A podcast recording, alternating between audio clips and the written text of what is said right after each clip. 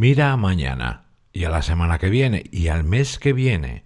Ahí te están esperando tus tareas, reuniones, entregas, plazos, citas. Pues déjame preguntarte, ¿te estás preparando bien?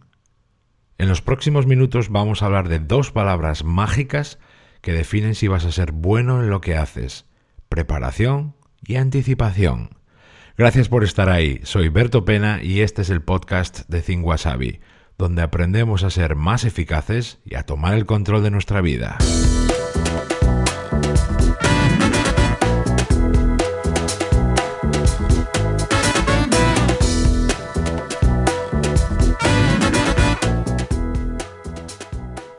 ¿Me das permiso para que empiece con un pequeño interrogatorio? ¿Sí? A ver. ¿Cuántas veces llegas al lunes sin haber preparado bien la semana? ¿Cuántas veces empiezas un día de trabajo sin haber mirado nada antes? ¿Cuántas veces te pones a hacer una tarea clave sin haberla analizado por adelantado? ¿Cuántas veces entras en una reunión sin haberla preparado en serio? ¿Cuántas veces te has comido una fecha de entrega por falta de preparación? ¿Y cuántas veces te cae una urgencia por no haberlo mirado antes y haberte comido el plazo. Yo durante casi 15 años descuidé estas cosas, hasta que me cansé de llegar siempre tarde, de improvisar en lo importante, de hacer esperar a otros, de entregar las cosas tarde y mal, de no poner la suficiente calidad en lo que hacía. Desde entonces planifico poco y me preparo mucho, y ese es uno de los ingredientes secretos de que muchas cosas salgan bien. Voy por delante de mi trabajo en lugar de perseguirlo. El hábito de preparar es potentísimo. Te va a dar mucho control, conocimiento y capacidad de anticipación frente a tus compañeros, jefes, socios o clientes, quien sea. Es algo, atención aquí, que tienes que hacer todos los días y todas las semanas. No es el hábito de planificar, no, es prepararte. ¿Y a qué me refiero exactamente o qué tienes que hacer cuando digo preparar y anticiparte en el trabajo? ¿Qué te parece si vemos las claves prácticas de esa preparación que, como, como recalco una vez más, tiene muy poco de planificación y mucho de anticipación? ¿Las vemos? Sí. La clave número uno. Identifica las tareas y citas próximas más calientes. Analiza toda tu actividad y detecta qué cosas requieren un extra de anticipación, qué es lo que te pide que tú vayas por delante. Si lo haces, no solo estarás listo para cuando lleguen, sino familiarizado con ello y mentalmente más preparado. Fíjate principalmente en A. Tareas que tengan un periodo, un plazo de ejecución o una fecha límite.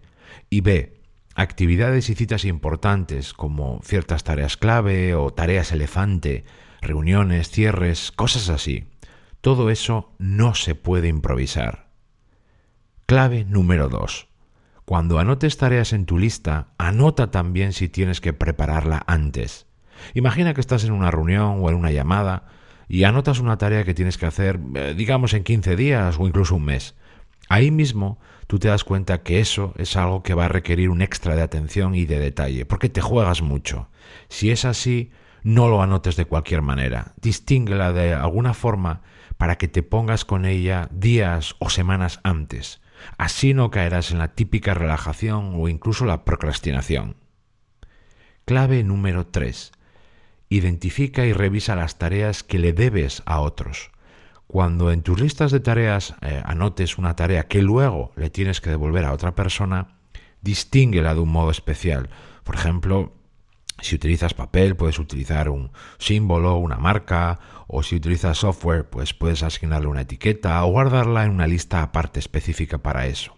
Eso te permitirá hacer un repaso diario y semanal para ir por delante, para evitar retrasos, atascos y frustración en los que trabajan contigo. Clave número 4, que es la contraria a la anterior. Revisa lo que otros te deben. Muchas veces eres tú quien estás esperando a que otra persona termine algo para ti. En ese caso, no te confíes, anticípate. Pídelo con tiempo, con mucho tiempo. No des nada por sentado y no asumas que la otra persona lleva el mismo ritmo que tú. o que tiene la misma iniciativa. Si al final es así y cumple los plazos, genial, bien por él o por ella. Pero si es un improvisador o un chapuzas, cúrate en salud.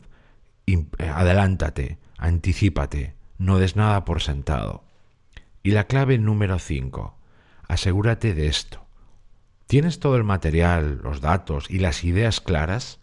para las principales tareas de mañana o de la semana que viene, para las reuniones, llamadas, visitas o viajes.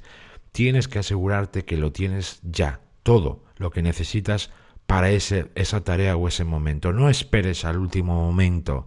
Muévete, pídelo, investiga, decide, haz lo que sea. Hoy todavía tienes margen. Los plazos siempre son más cortos. Las fechas llegan antes de lo que crees y cada vez más. Trabajar duro yo me parto de risa cuando escucho esa expresión. Primero hay que trabajar de forma inteligente. Trabajar duro no vale absolutamente para nada si antes no has trabajado de forma inteligente. Y ahí, en ese trabajo inteligente, tu preparación, tu anticipación tienen muchísimo que decir. La buena noticia es que tu actitud lo puede cambiar todo. Ánimo y a por ello. Muchas gracias por estar ahí, de verdad. Se despide de ti Berto Pena y mientras llega el próximo episodio me encontrarás como siempre en mi blog thinkwasabi.com y en mi canal de YouTube. Ahí también te cuento las claves para pilotar tu vida de forma diferente.